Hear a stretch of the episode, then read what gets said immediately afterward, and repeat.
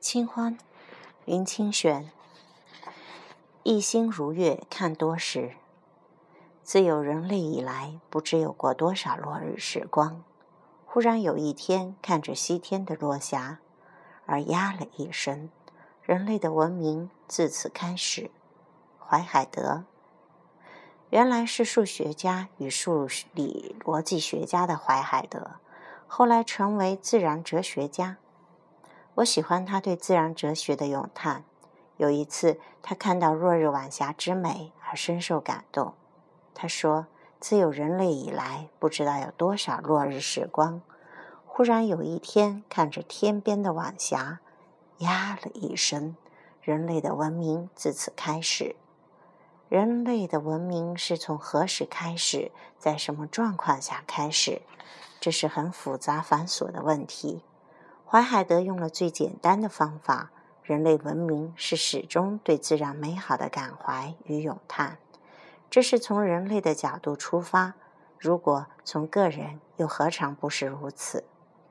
野蛮与文明的分野，是在于有某些特别的时刻，对自然的美好有深深的感怀与崇仰的咏叹，然后就进入了文明。一个对自然的美好毫无感受的人。他绝不可能迈入文明的世界。怀海德的说法是不是让我们感到很熟悉呢？释迦牟尼坐在高大华美的菩提树下，张开眼睛看见明亮的晨星。他说：“奇哉！一切众生都有如来智慧德相，只因妄想执着，不能证得。奇怪呀！”我们的心如此清净明慧，与如来一样，世界也是如此美好坦荡，为什么我们看不见呢？寒山子有一首诗：“众星罗列夜明珠，野点孤灯月未成。圆满光华不磨银，挂在青天是我心。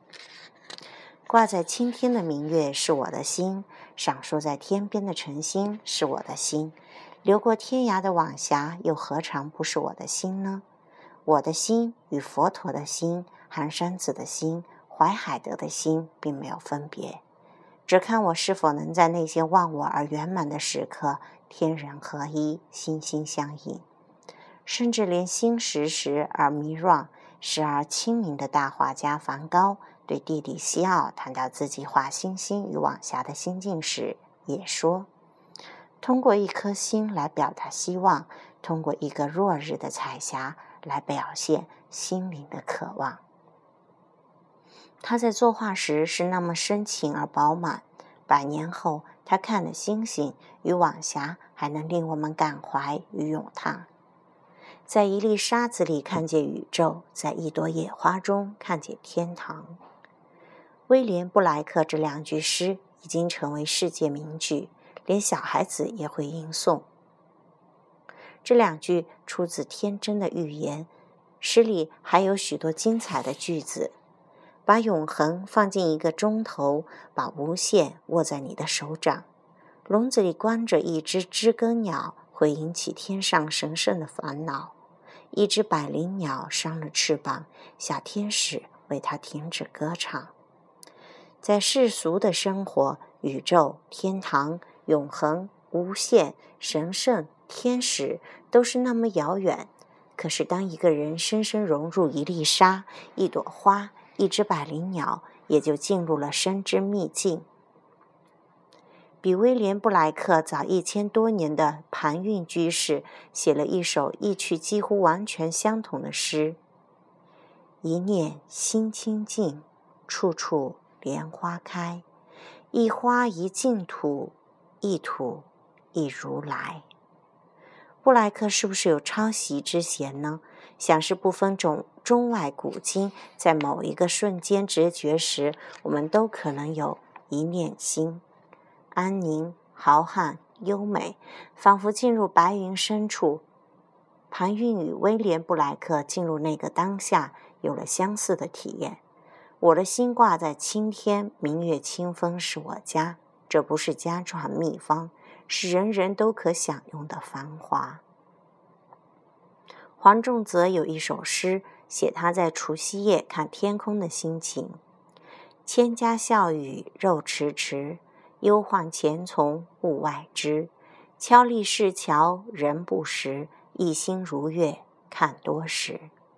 在天上没有明月的时候，一颗星星明亮得像月亮一样，使诗人不禁看得痴了。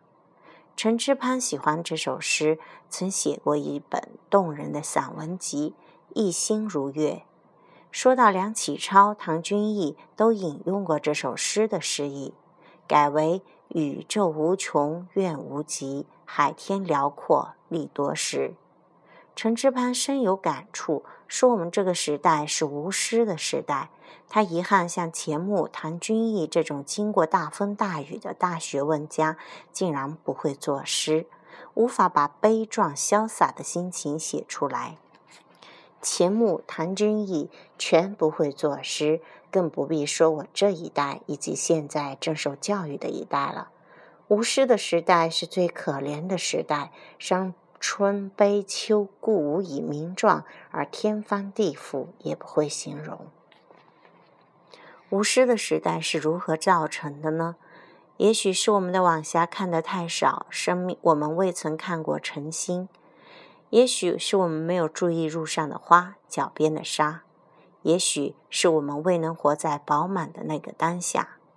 生命在竞赛中飞跑，犹如相互追逐的行云。我们走了，像松果一样掉落。